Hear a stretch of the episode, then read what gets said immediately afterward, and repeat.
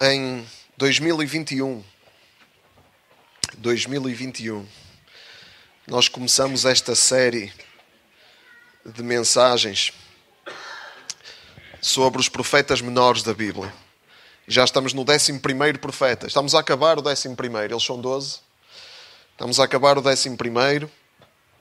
Uh, hoje vamos ver o penúltimo capítulo de Zacarias, do profeta Zacarias.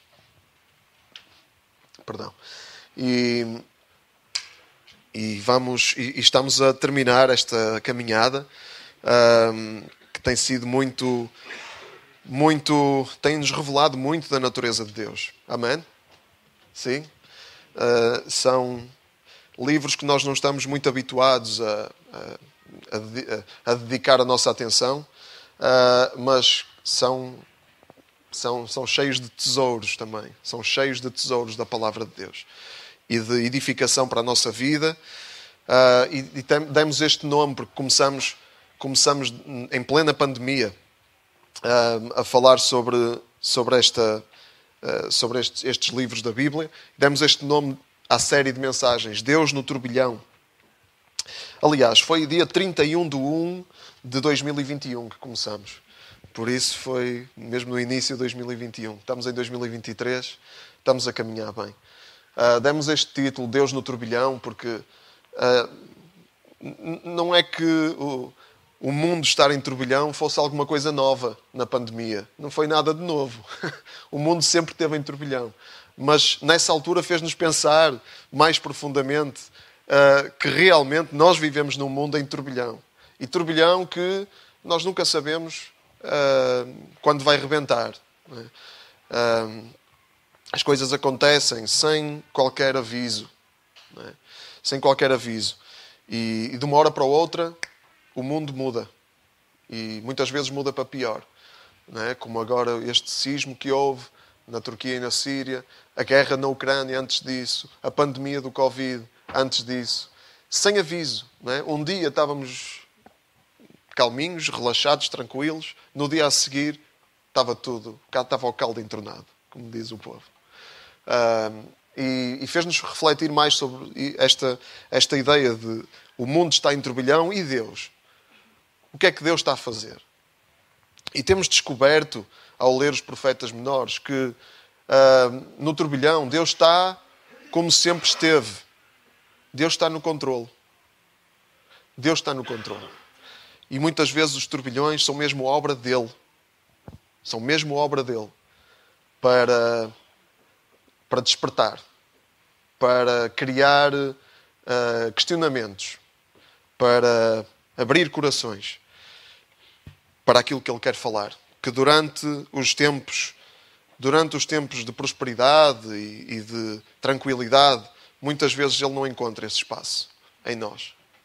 Então, às vezes, uh, pelo, pelo, contrário, às vezes, uh, às vezes uh, endurecemos ainda mais o nosso coração porque achamos que estamos no controle das coisas.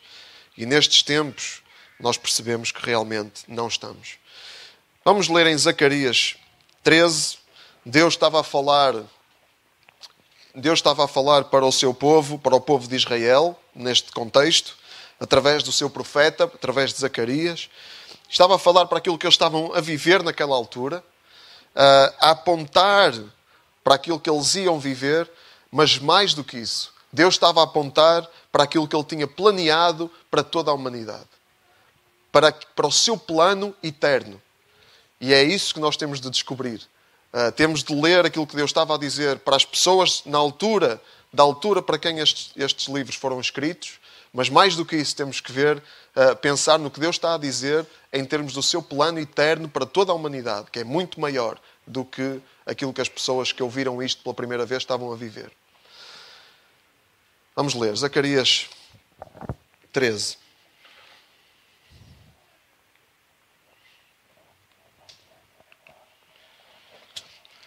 Naquele dia há de abrir-se uma fonte para lavar os pecados e as impurezas dos descendentes de David e dos habitantes de Jerusalém.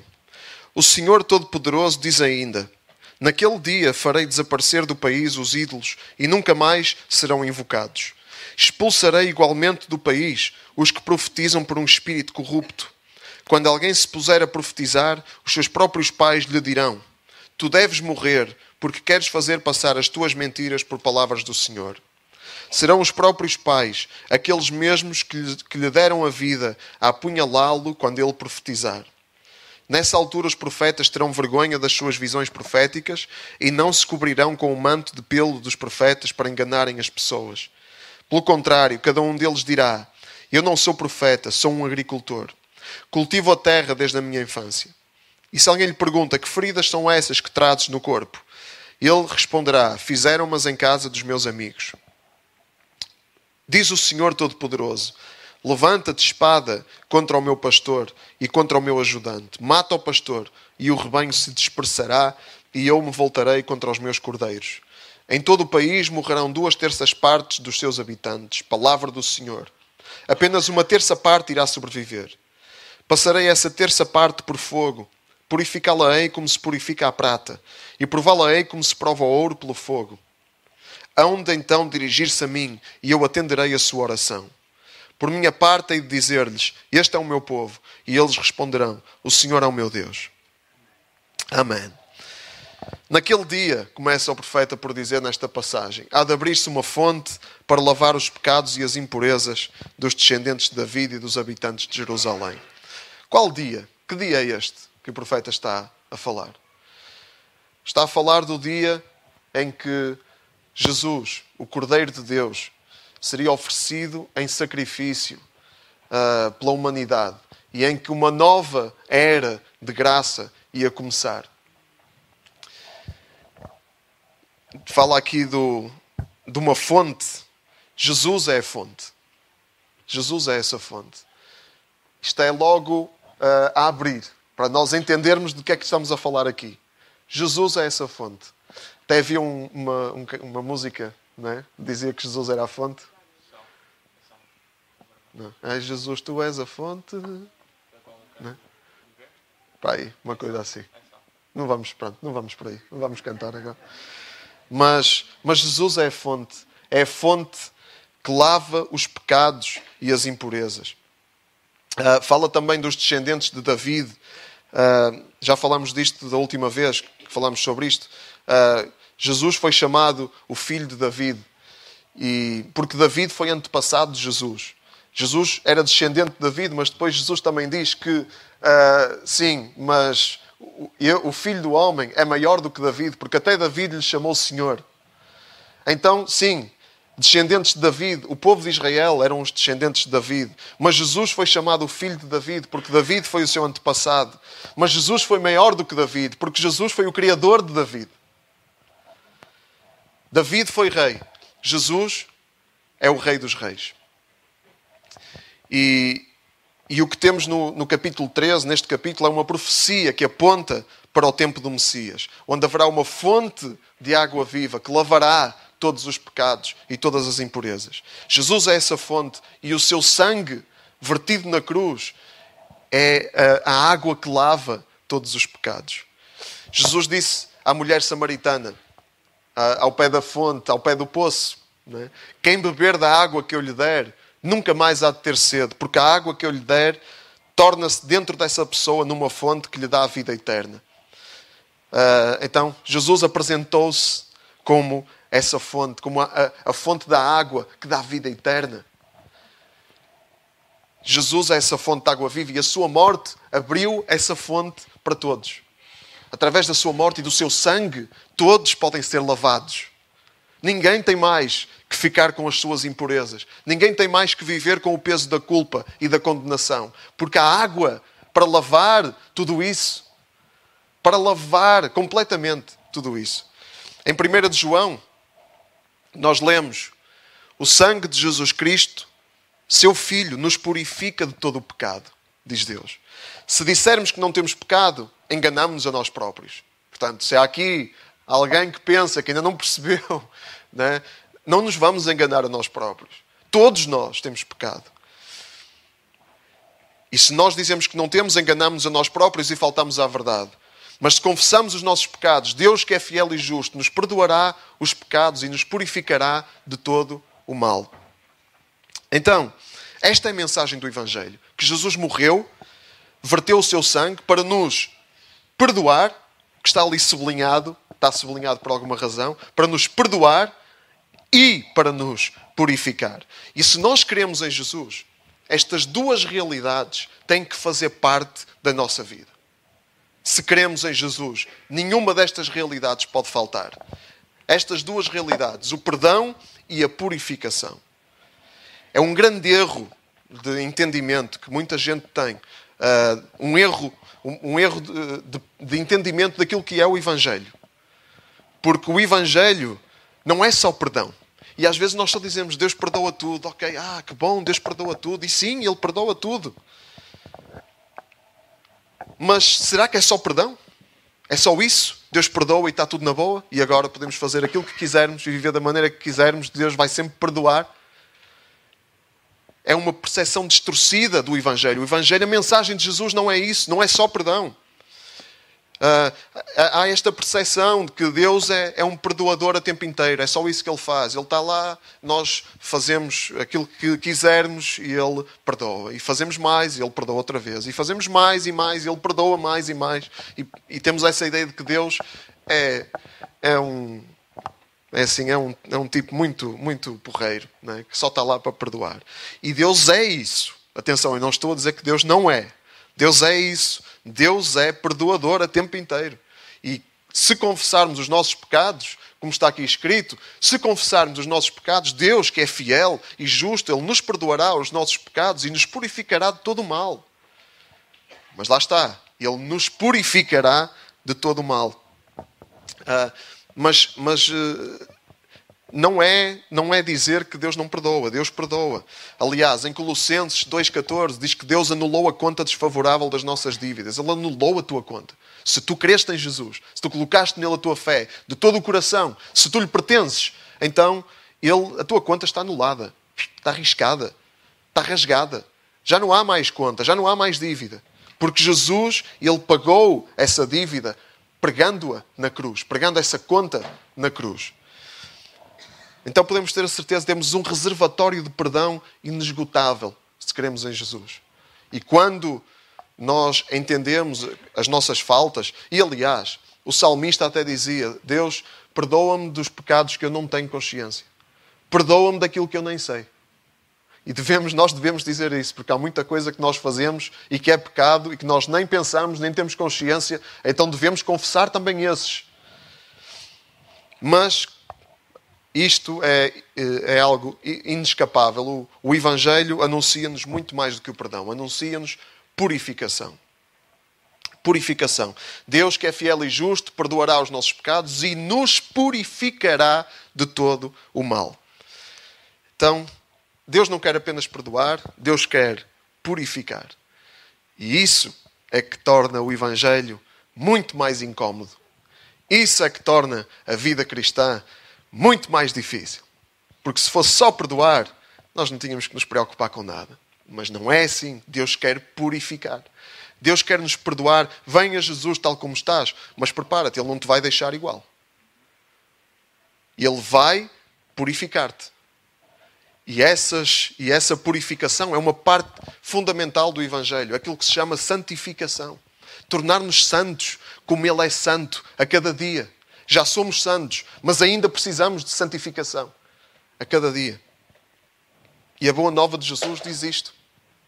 É uma boa notícia, mas é um caminho difícil. Já descobrimos isso. Já descobrimos que é um caminho difícil.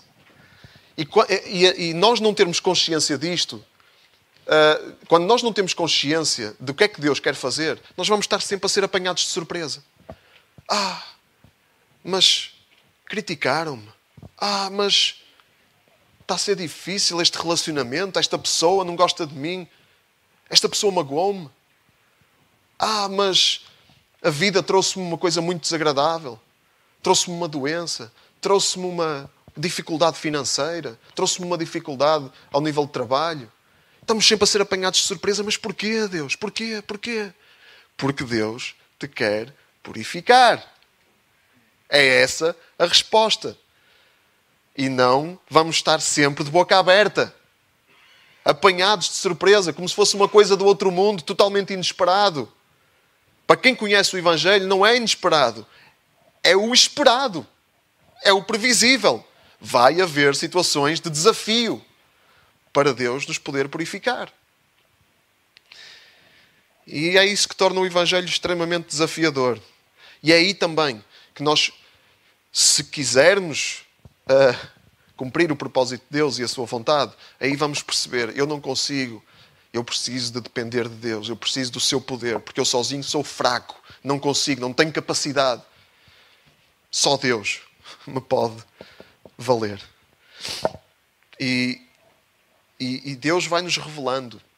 Deus não nos revela tudo de uma vez, senão estávamos completamente perdidos.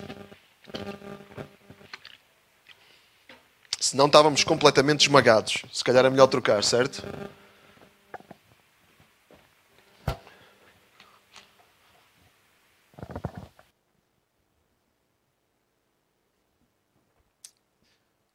Deus vai nos revelando, e aqui em Zacarias 13 ele revela duas coisas ao seu povo, duas coisas das quais ele quer purificar o seu povo. Uh, duas. Haveria muitas, mas estas duas englobam muita coisa também. Englobam muita coisa. A primeira é a idolatria. Versículo 2: O Senhor Todo-Poderoso diz ainda: Naquele dia farei desaparecer do país os ídolos e nunca mais serão invocados. Deus quer eliminar a idolatria do meio do seu povo. Uh, semana passada, uh, eu não estive cá, mas uh, falou-se, o Milton falou da primeira, primeira carta a João, onde a carta é uma exortação aos ídolos, né? a, a fugir dos ídolos, Uh, e aliás, a primeira de João acaba. Como é que acaba a primeira carta de João? Alguém sabe? Uma frase muito pequenina. Filhinhos, guardai-vos dos ídolos. É assim que ele acaba, e mais nada, e fica assim. Guardai-vos dos ídolos. Né? E tudo o que ele fala, fala contra ídolos. Agora, idolatria, quem está familiarizado com este termo, é mais associado a, estátuas, a adorar estátuas e a orar a estátuas, e, e a Bíblia fala muito disso, e isso é idolatria. Mas há uma dimensão mais profunda de idolatria. É mais do que isso, é mais do que adorar uma estátua, orar a uma estátua. Isso é idolatria e é grave, e é grave. Mas a idolatria começa no coração humano. E esse é que é o problema mais profundo. A idolatria é um problema do coração humano. Ah, quando nós é, é uma desordem dos desejos, quando nós desejamos mais alguma coisa ou alguma pessoa do que desejamos Deus. Isso é idolatria. Quando nós confiamos mais em alguma coisa do que confiamos em Deus, isso é idolatria. Isto é, é profundo e é complicado. Porque o nosso coração vai sempre ter desejos que até podem ser bons, mas se estão a competir com Deus, aí tornam-se maldição na nossa vida. São desejos que competem com Deus. Isso é idolatria. Então, a cada dia, nós temos que pedir ao Espírito de Deus que sonde o nosso coração. Nós temos que andar sempre uh, com pezinhos de lã, sempre alerta. Alerta, porque os desejos aqui dentro formam-se muito rápido, muito instintivamente, e tomam conta muito facilmente da nossa mente, do nosso pensamento, do nosso, do nosso entendimento, do nosso coração. Tomam conta muito facilmente. Já descobrimos isso. Que os desejos, às vezes, saem fora de controle e dominam a nossa vida e competem com Deus e são ídolos. E são ídolos para nós. Então, nós precisamos da graça de Deus, precisamos que Deus nos perdoe, confessar os nossos pecados e que Deus nos purifique e essa purificação é diária, é dolorosa, porque, uh, porque nós não queremos largar muita coisa que nós desejamos e largar nem sempre é, largar nem sempre é eliminar, é colocar no devido lugar. Porque há desejos que são bons. É? Uh, por exemplo, uh, não tem nada de mal desejar ter um bom emprego. Mas quando esse emprego se torna o foco principal da nossa vida, então não temos que largar, não é? pelo menos na maior parte das situações. Temos é que pôr no devido lugar. Com Deus no centro e as outras coisas todas a girar à volta de Deus. Cada uma no seu devido lugar. Idolatria. Segunda coisa que Deus fala aqui que quer purificar no seu povo. Falsas profecias. Versículo 3 ao 6 fala disso. Uh, de, de falsas profecias. Vamos ler outra vez. Quando alguém se puser a profetizar, os seus próprios pais lhe dirão: Tu deves morrer porque queres fazer passar as tuas mentiras por palavras do Senhor. Fazer passar mentiras por palavras do Senhor. Isto são falsas profecias. É falar mentira como se fosse algo da parte de Deus. Como se fosse algo que vem de Deus. E, e é grave.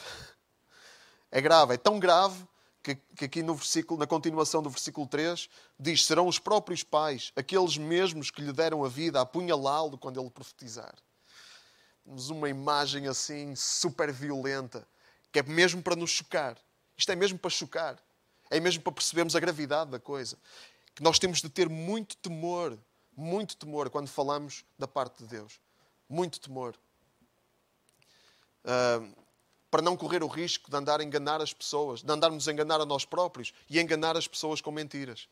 Já vimos uma coisa que nós muitas vezes dizemos a nós próprios e que, que é mentira. É que, por exemplo, eu sou uma boa pessoa, eu não tenho mal, eu não tenho, não tenho o meu coração é, é, é muito bom. Né? Uh, e, e, João estava a dizer: se dissermos que não temos pecado, enganamos-nos a nós próprios. E depois, ao dizer isso, e dizemos a outras pessoas coisas do género, uh, que uh, tens que confiar em ti, no teu coração, acredita em ti mesmo e tal, isso é mentira.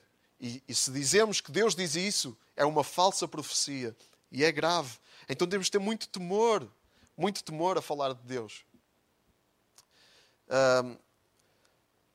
precisamos de, acima de tudo, conhecer a verdade para não falarmos mentiras. Faz sentido, não é? Conhecer a verdade. E onde é que está a verdade? Como é que nós conhecemos a verdade? Palavra de Deus. Por isso é que outro profeta menor diz que o povo perecia, o povo morria por falta de conhecimento. É que quando nós não conhecemos a palavra, a verdade, nós vamos acreditar em mentiras. Porque a, a palavra é lâmpada, diz o salmista, lâmpada para os, para os meus pés, luz para o meu caminho. Sem, sem palavra, nós andamos perdidos nas trevas, na escuridão. Não temos noção das coisas, não temos noção do caminho e vamos, e vamos, e vamos estar num caminho de destruição. Por isso é que é tão importante nós estudarmos diligentemente a palavra de Deus. Conhecer a verdade profundamente, dia a dia, e não só conhecer, mas lembrar, lembrar a verdade a cada dia. Não interessa se já leste 15 vezes a Bíblia toda, é para continuar, porque o nosso coração, ele é enganoso. A nossa memória, ela é fraca.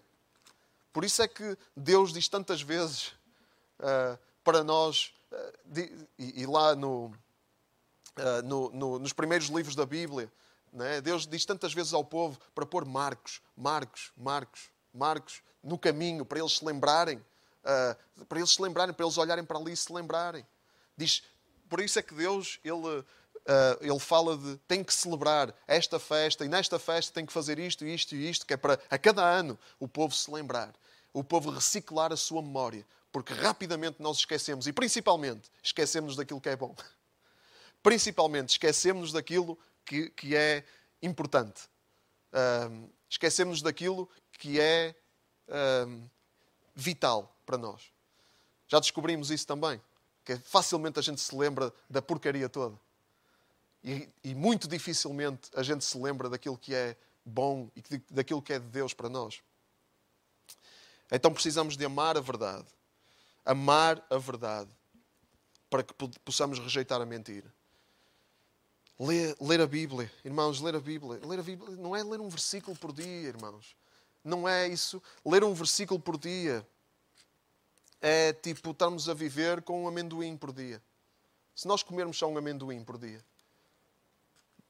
não, se calhar vamos viver muito tempo, não é? só com um amendoim. Se calhar não vamos morrer tão cedo. Não é? Tem alguns nutrientes. Mas vamos ser pessoas muito raquíticas. Vamos ser pessoas muito fraquinhas. Vamos ser pessoas muito débeis.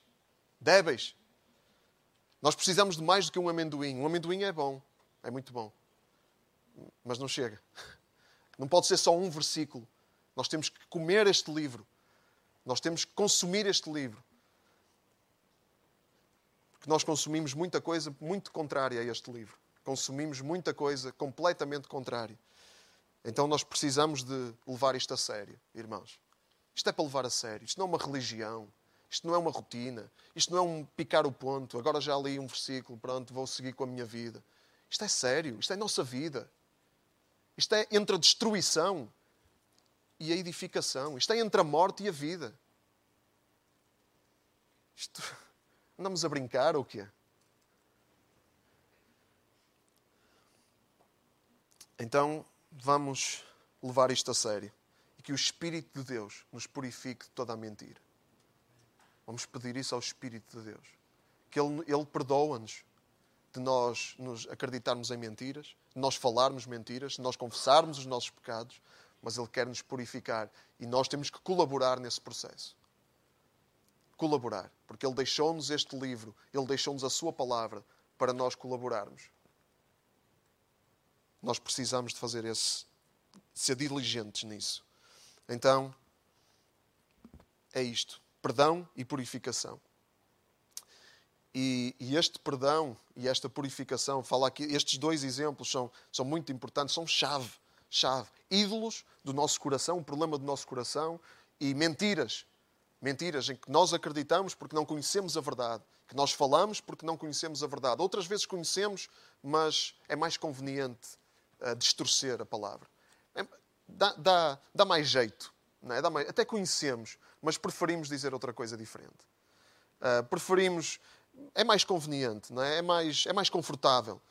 Uh, dizer, por exemplo, isto, que Deus perdoa tudo, não te preocupes, olha, Deus está na boa, faz o que tu quiseres. É mais confortável, isto é mais agradável de ouvir, não é? do que chegar aqui e dizer, olha, Deus quer te purificar, Deus quer santidade na tua vida.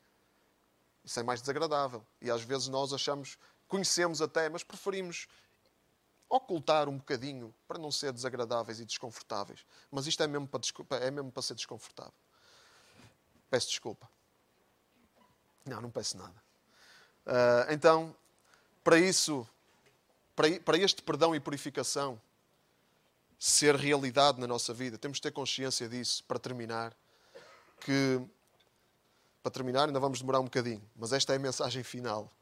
É que houve um alto preço que foi preciso ser pago para nós termos acesso ao perdão sermos livres da culpa, da condenação e para podermos viver vidas segundo a vontade de Deus, não pela nossa força, mas pelo poder de Deus que Deus nos, que Deus nos dá.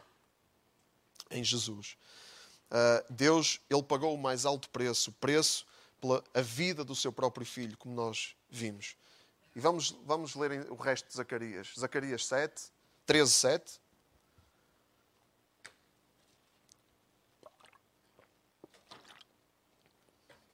Zacarias 13, 7.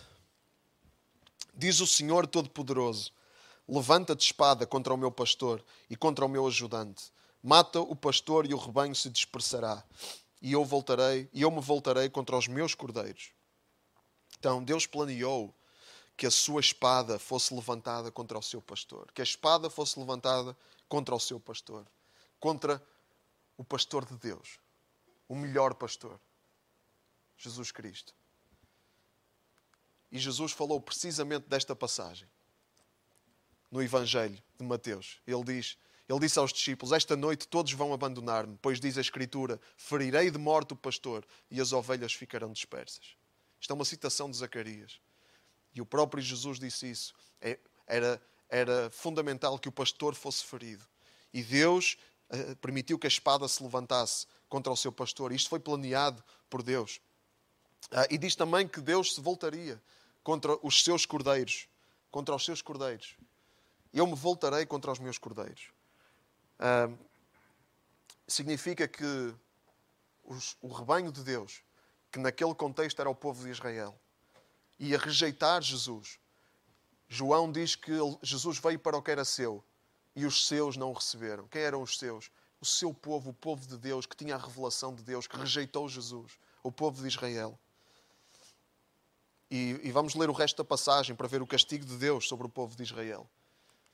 Zacarias 13, 8, 9 diz que em todo o país morrerão duas terças partes dos seus habitantes. Palavra do Senhor. Apenas uma terça parte irá sobreviver. Passarei esta terça parte por fogo, purificá-la-ei como se purifica a prata, prová-la-ei como se prova o ouro pelo fogo. Onde então dirigir-se a mim e eu atenderei a sua oração. Pouco depois de Jesus morrer, no ano 70 depois de Cristo, esta profecia, pelo menos em parte, cumpriu-se. Jerusalém foi completamente arrasada, destruída uh, pelos romanos, para esmagar aquela rebeldia do povo de Israel que estavam, estavam sempre uh, em conflito com os, com os ocupantes, com os invasores. Então Jerusalém foi destruída muito pouco depois de Jesus ser rejeitado pelo seu povo. E, e esta, esta profecia fala disso, do castigo de Deus sobre Israel, por causa da rejeição de Jesus. Mas também vemos nesta passagem que Jesus, que Deus, ele nunca abandonou o seu povo também. É? Por isso é que ele diz aqui: uh, uma, uma terça parte irá sobreviver e esta terça parte é para ser purificada purificada como se purifica a prata, provada como se prova o ouro pelo fogo. Então Deus nunca desistiu do seu povo, mas as coisas têm consequências. E, e, a rejeição do Messias tem consequências, teve consequências para o povo de Israel. E vamos imaginar que isto é a nossa vida se nós rejeitarmos o Messias, se nós rejeitarmos Jesus. Só nos sobra isto, só nos sobra destruição, só nos sobra morte se nós rejeitarmos Jesus. Porque só Ele é vida. Fora dele não há vida. Ele é o autor da vida. Fora dele só há trevas, só há morte. Não nos vamos enganar. Não nos vamos enganar a nós próprios. Deus, Deus, Ele. Isto foi o fruto da rejeição do povo de Israel. E este será o fruto da nossa rejeição do Messias, se nós escolhermos esse caminho. Mas Deus amava aquele povo, Deus ama a sua criação uh, Deus ama e, e, aqueles que e aqueles que, que, que, que confiam nele, aqueles que o, que o, que o recebem, aqueles que estão disponíveis para ser purificados, Deus purifica. Deus purifica, Deus quer te purificar. Mas tu tens de querer, o teu coração tem que estar aberto para Deus, braços abertos, coração aberto, como estávamos a cantar. E Deus vai cumprir o seu propósito na tua vida, com muitas tropeções, com muitas, muitos percalços, acidentes de percurso, sim, Todos temos. Mas nesse processo nós temos que viver com um, um, um arrependimento contínuo. Confessar os pecados diariamente. Por isso é que Jesus, quando ensinou a orar, ele disse: Perdoa-nos as nossas dívidas, assim como nós perdoamos os nossos devedores. Então, nesse, esse processo é contínuo na nossa vida. Perdão e purificação dolorosa. E quando estamos a ser purificados, quando Deus nos está a mostrar as coisas dolorosas na nossa vida, que nós temos de pôr em ordem, uh, Ele está connosco. Nós temos sempre Deus connosco. Uh, o Espírito Santo, chamado Consolador, que consola o nosso coração quando, quando há, há momentos de tristeza, que nós somos confrontados com aquilo que está errado em nós. Ou com aquilo que está errado nos outros e que nós temos de responder de uma forma santa, que é outra, que é outra luta, outra batalha, outra guerra mas temos sempre um consolador e podemos sempre dirigir-nos a Deus. Dirige-te a Deus e Ele atende a tua oração. E dirige-te a Deus e Ele vai te reconhecer como povo, como parte do seu povo. E Ele diz: Este é o meu povo. E eles respondem: O Senhor é o nosso Deus. Se estamos nisso, se estamos nesse, nesse relacionamento em que pertencemos a Deus e Ele é o Senhor da nossa vida, nós nunca vamos estar sozinhos. Mesmo nos processos mais dolorosos de purificação, nunca estás só. Um, Deus perdoa, Deus purifica, Deus consola durante o processo, Deus nunca desiste de nós, Deus ampara, Deus encoraja. Não vamos nós também desistir do processo de Deus.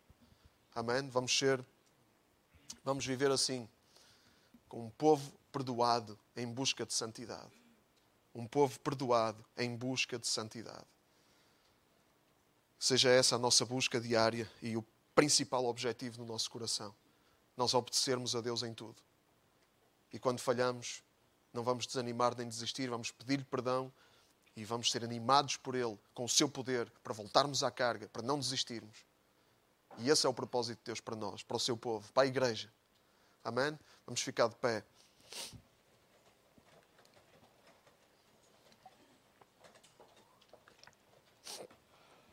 Vamos encorajar uns aos outros nesse sentido. Nós reunimos aqui, é, é um, um, um, um grande propósito de Deus para nós nos reunirmos, é estimularmos uns aos outros, encorajarmos uns aos outros, falar uh, à vida uns dos outros, falar da verdade da palavra. Uh, se somos igreja, estamos aqui juntos, não é para cumprir um ritual, não é para, não é para, para cumprir uma obrigação ou uma rotina. Estamos aqui porque é suposto nós estarmos juntos e estimular-nos uns aos outros. Por isso, vamos, vamos estimular alguém, vamos animar alguém, vamos abençoar alguém, vamos encorajar alguém, vamos orar para que Deus renove o ânimo, para que Deus transforme o coração, para que Deus cumpra o seu propósito na vida de, de uma pessoa que nós, uh, por quem nós podemos orar.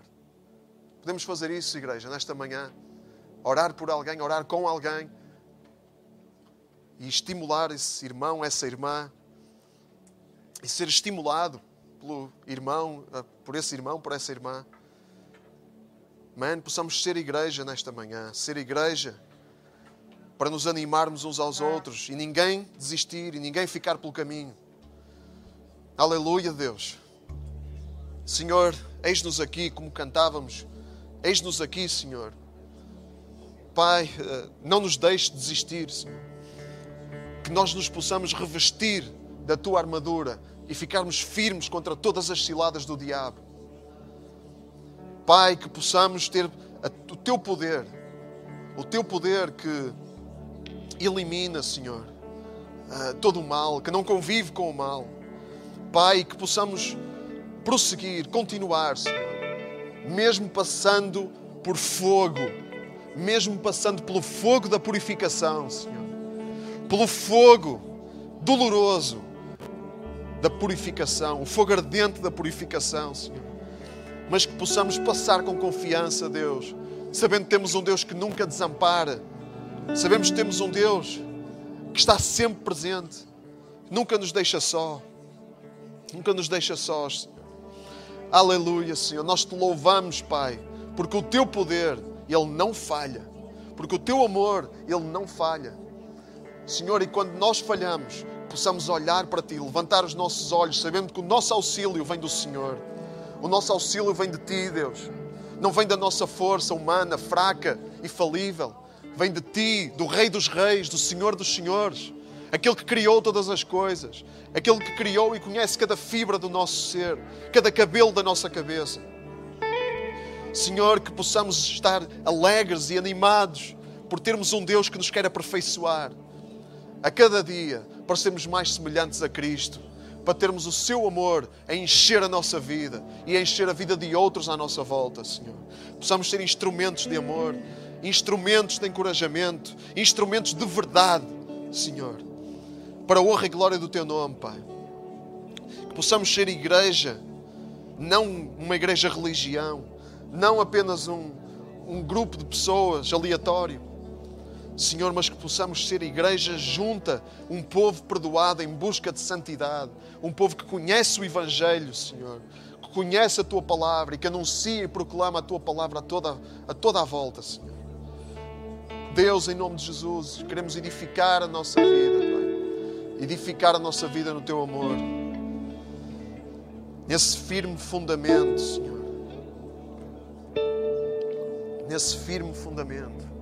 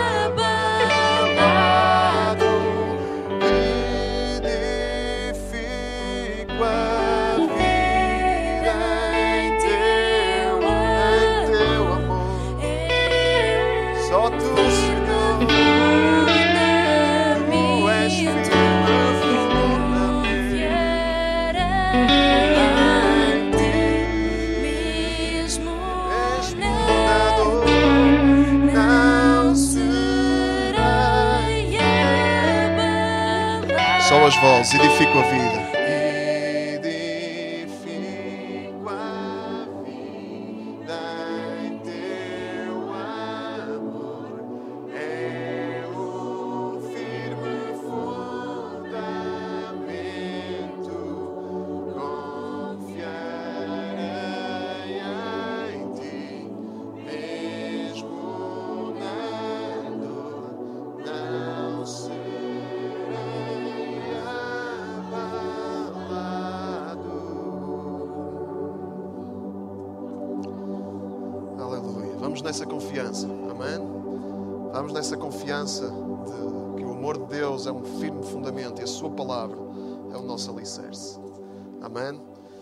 Não temos que ter medo de nada, porque Deus é connosco.